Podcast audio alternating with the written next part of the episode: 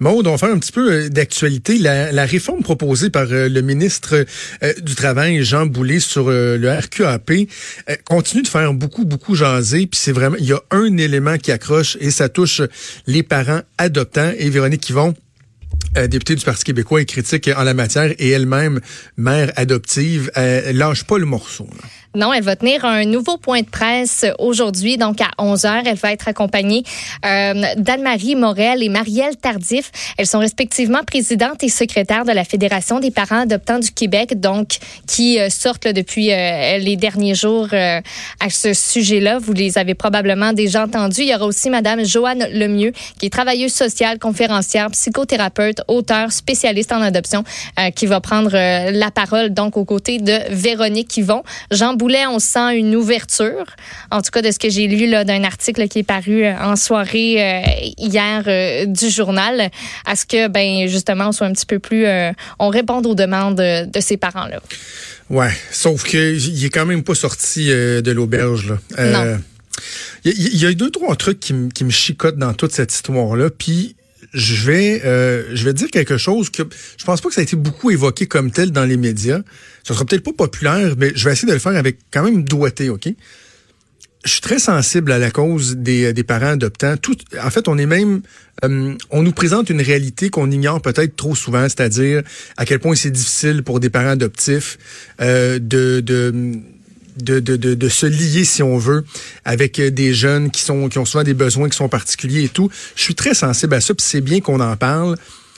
Par contre, la volonté qu'avait le ministre Boulay était, bon là, il nous a des arguments légaux, mais était de reconnaître aussi que les mères biologiques, euh, je veux pas dire subissent, mais vivent en fait des conséquences d'un accouchement que, euh, que ce soit les pères ou des parents adoptifs, ne vivent pas au niveau physique, au niveau euh, du débalancement dans, dans, dans, dans, les hormones. Tu sais, lorsqu'une femme accouche, dans les heures qui suivent, pas dans les jours, dans les heures qui suivent, c'est le plus grand débalancement, le shift hormonal qui se passe dans la vie. Là. Il n'y a rien comme ça peut-être le fait d'avoir une femme gynécologue, je, je, je, connais un peu plus mm-hmm. euh, ça parce que bon, je suis pas une femme, je, l'ai pas, je l'ai pas vécu, mais par j'ai vu ma femme avoir deux enfants. Tu sais, il y a euh, le, le, le, la dépression postpartum qui peut arriver dans bien des cas. Donc moi, je trouve que c'est louable pour le gouvernement de vouloir reconnaître qu'il y a une particularité aux mères biologiques qui n'existe pas ailleurs. Cela étant dit, je pense que le gouvernement aurait pu être plus habile dans sa façon de faire, c'est-à-dire de reconnaître que dans le congé de maternité slash paternité slash parentale, il y a une portion, l'on parle de, trois semaines pour les parents qui adoptent à, l'étranger, puis euh, je pense une douzaine de semaines pour les parents qui adoptent au Québec, que les mères biologiques ont une portion supplémentaire en raison de ça, l'aspect médical, puis bon. Sauf qu'il n'y a rien qui les empêchait de se tourner de bord puis de dire, par contre, il y a une particularité aussi pour les parents adoptifs. Ben Donc, on va créer une autre boîte. Tu sais, de, de l'attachement, de leur programme attachement enfant ou quoi que ce soit. Et on ira compenser le nombre de semaines là-dedans. Parce que dans le fond, là, le, gouvernement gère une crise politique pour trois semaines de différence internationale, puis bon, quand même douze semaines pour l'adoption ici au Québec. Je trouve qu'ils ont juste pas été habiles. Mais je, tu comprends ce que je veux dire? Je, reconnais la légitimité de la réflexion à la base de dire, ben, les mères biologiques ont quand même une particularité. Oh, et je comprends ce que, ce que, ce que tu veux dire. Puis, tu sais, c'est bien correct. quand il l'a présenté, j'étais comme, ah, OK, oui, c'est vrai, mais, tu sais, de l'autre côté les parents adoptants qui ont une réalité qui est tout autre, puis qui, tu sais, il faut aussi que tu ce temps-là, tu l'utilises, tu l'utilises peut-être pas de la même façon, mais tu as un lien à bâtir avec cet enfant-là tu as adopté, puis tu as d'autres défis, autres que le défi de je viens d'accoucher, mon corps est tout foqué. Exact. Exact. Donc moi, j'ai l'impression qu'ils n'auront pas le choix d'apporter d'autres modifications parce que ce que hier, ce que Jean Boulet a laissé entendre hier, puis de, de, de ce qu'on comprend, de ce que j'ai entendu aussi dans d'autres médias, ça semblait être assez improvisé, là, euh, pas attaché tout. Il dit ben on va compenser de d'autres façons, tu sais, par un soutien psychologique accru, blablabla. Je pense que ça fera pas l'affaire. Et ce qui, et je terminerai là-dessus sur cette nouvelle-là, mais ce qui commence à me déranger, c'est que si le gouvernement recule, pardon, si le gouvernement recule, Maude, il y a des gens qui vont dire ah ben tu sais au moins ils acceptent de reculer, tu sais ils reconnaissent que mais c'est parce que ça arrive souvent là.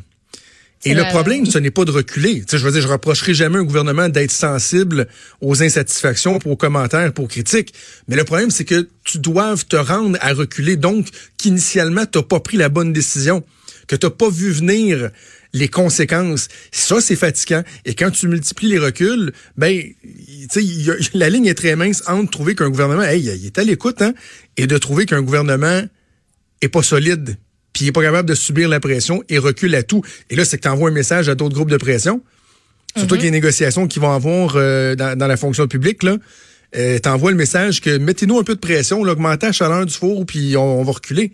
Même si, euh, je le répète, dans, certains cas, c'est pour des très bonnes raisons, mais il y a cette gestion-là à faire pour, euh, pour le gouvernement. Alors, on va suivre ça au cours des prochaines heures, prochaines heures, voir si ça va évoluer. Mère Vaillancourt, ben oui, petit cachotier de petit cachotier. Mais Colin, il a oublié un compte, je pense. J'ai dû l'oublier. T'oublies ça. T'oublies ça de même. T'as 175 000 pièces qui sont cachées aux Bermudes quelque part. Euh, je vous explique la ville de, de Laval. Elle tente de mettre la main donc sur 175 000 dollars qui se trouvent dans un paradis fiscal aux Bermudes. C'est que euh, ce compte-là a été ouvert par Monsieur Vaillancourt le ouvert le 12 décembre 1983. Il y a seulement un seul, il y a seulement un dépôt en fait qui a été effectué le jour même. Puis après ça, on n'a pas rajouté d'argent euh, depuis ce temps-là, donc depuis 1983. Euh, le maire Vaillancourt n'était pas maire à ce moment-là. Il était conseiller municipal depuis une dizaine d'années. Euh, puis ben là, on essaye d'aller chercher cette somme-là parce que le maire Vaillancourt a été condamné à six ans de prison décembre 2016. Il a reconnu avoir volé euh, ses concitoyens à Laval pendant une quinzaine d'années avec sa fameuse ristourne de 2% sur les contrats de construction et d'ingénierie euh, à Laval. Il s'était engagé à remettre à la ville environ 8,5 millions de dollars et ça provenait ça surtout de comptes bancaires qui étaient en Suisse. On a constaté par contre que l'inventaire était incomplet, donc c'est pour ça que trois ans plus tard, Laval se tourne vers la Cour supérieure pour euh, ben, avoir tout ce qui tout, ce qui se trouve dans ce compte-là qui est au Bermude, parce que le, le, jugement qui avait été émis à la base, ben, on envoyait Vaillancourt en prison fin 2016, puis ben ça, euh, on n'en avait pas connaissance de ce compte aux Bermudes. Oublié. Écarté. Quel personnage? Mais Quel personnage, Gilles Vaillancourt. C'est assez particulier. Jean demande si euh, cet argent-là pourra euh, être récupéré. moi, je me demande, ben, écoute, d'aucune façon, je trouve qu'il fait pitié, là, mais il, il vit comment? Le Vaillancourt, parce il vit comment? Il vit très bien, par exemple? Oui, ben c'est ça, parce que présentement, euh, ça, ça, a l'air de, de, très bien aller. Euh, il habite dans un condo sur l'île Paton, toujours à Laval. Ça appartient à sa femme, Francine. Elle, elle l'a payé comptant, cash, en 2017, parce que ça, ça, ça, voyons, il y a eu un don de sa fille de 205 000 qui a permis le tout. Euh, ils ont aussi un condo d'au moins 900 000 à Sunny ah, Isle, en Floride. Ça, ça a été acheté en 2006, mais ça a été obtenu d'un héritage familial. Ça fait que c'est pour ça qu'ils l'ont encore. Ça n'a pas pu être euh, saisi. Puis, ben, présentement, notre chère mère, euh, ex-mère en fait Vaillancourt, se promène.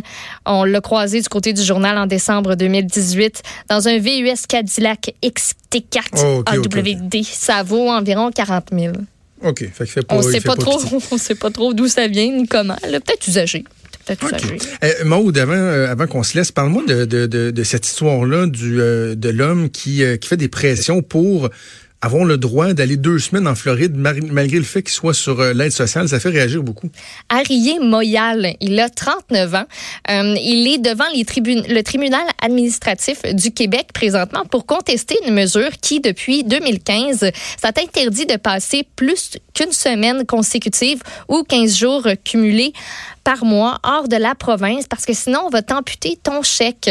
Mais lui, ben il dit c'est moi là dans ma famille qui a le plus de disponibilité pour s'occuper de mes parents qui sont vieillissants, qui vont à l'étranger. Donc, j'ai comme pas le choix d'y aller. Euh, il est né, a grandi à Montréal. Ses parents sont des snowbirds, passe l'hiver en Floride. Euh, son frère habite en Ontario, sa sœur en Israël. Puis lui, il a pas le choix de demander l'aide sociale parce qu'il y a des contraintes sévères à ce qu'il soit euh, à l'emploi. Donc, traumatisme crânien qui qu'il a subi en 2012. Ça lui cause étourdissement, difficulté de concentration. Puis en 2016, ben, sa famille lui a payé un billet d'avion pour que lui se rende en Israël pour rencontrer son neveu parce qu'il venait de naître. Puis il dit, ben, je peux pas, je peux pas demander à tout le monde de revenir au Québec juste pour ça. Fait que c'était plus logique que ma famille me paye un billet d'avion puis que moi j'y aille. Il a, euh, lui pensait que c'était correct son affaire parce que qu'il a fait, c'est qu'il a collé une semaine à la fin avril, puis une semaine au début du mois de mai. Par contre, c'était pas correct. Quand il est revenu, on lui a coupé 150 dollars sur sa prestation de 940 dollars. Puis lui dit ben j'ai vraiment été chanceux d'avoir un bon propriétaire compréhensif parce que sinon ben j'aurais pu le perdre mon appartement. Il dit que cette règle là est discriminatoire et qu'en plus les fonctionnaires savent pas trop comment l'appliquer. Euh, lui aussi parle beaucoup de, de solitude là, dans cette cause qu'il plaide parce que ben lui il a trouvé une façon en fait de contribuer à, à la société. Vous l'avez peut-être vu dans des reportages où lui il distribue des câlins gratuits à bord des trains qui voyagent au Canada, aux États-Unis. Puis à partir de l'entrée en vigueur aussi de la de cette mesure-là en 2015, ben ça l'a comme empêché de participer à ces trains câlins parce que ben il y avait de l'aide de ses amis pour pouvoir faire ça. Puis voilà. Ouais. Ouais, c'est bien, ouais, OK.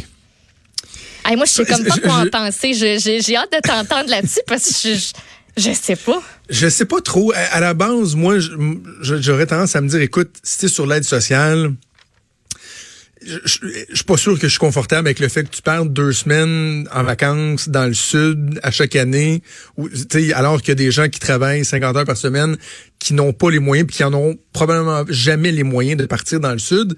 Il y a quelque chose qui, qui, qui, qui m'agace là-dedans. Par contre, euh, on comprend que le gars est inapte au travail à cause d'un accident qu'il a eu. Donc, tu sais, c'est pas qu'il veut pas travailler, c'est pas un, un, une assistée sociale euh, générationnelle, tu sais, que ça se passe de famille en mm-hmm. famille. Donc déjà là, j'ai un peu plus d'ouverture, puis je me dis, ben si les motifs sont bons, tu sais, comme d'être proche aidant, d'aller aider ses parents, c'est une, une, réunification familiale parce qu'il y a un neveu qui vient de naître en Israël, comme ça a été le cas. Je me dis, est-ce qu'on pourrait pas faire preuve d'un minimum de flexibilité? Mm-hmm. Donc, sur, le fond, je demeurerais assez ferme sur le fait que c'est correct que euh, le gouvernement dise vous passez pas deux semaines consécutives à l'étranger, sinon on coupe votre chèque mais que on fait toujours du Christine mur à mur au gouvernement. Mais c'est ça, il n'y a pas moyen de, de, de, prendre le cas puis de faire bon, ok, on comprend la situation puis voici une exception parce qu'il faut savoir que cette mesure-là aussi s'applique pas aux gens qui ont subi, qui sont des prestataires. Puis si tu as subi un accident de travail ou de la route, ben t'as pas cette mesure-là qui s'applique. Fait que lui, pourquoi on pourrait pas lui faire une petite boîte puis mettre, euh, bon, autre bonne raison, là, je, je sais pas. C'est ça. Fait que, je, je, suis relativement sensible euh, à sa cause.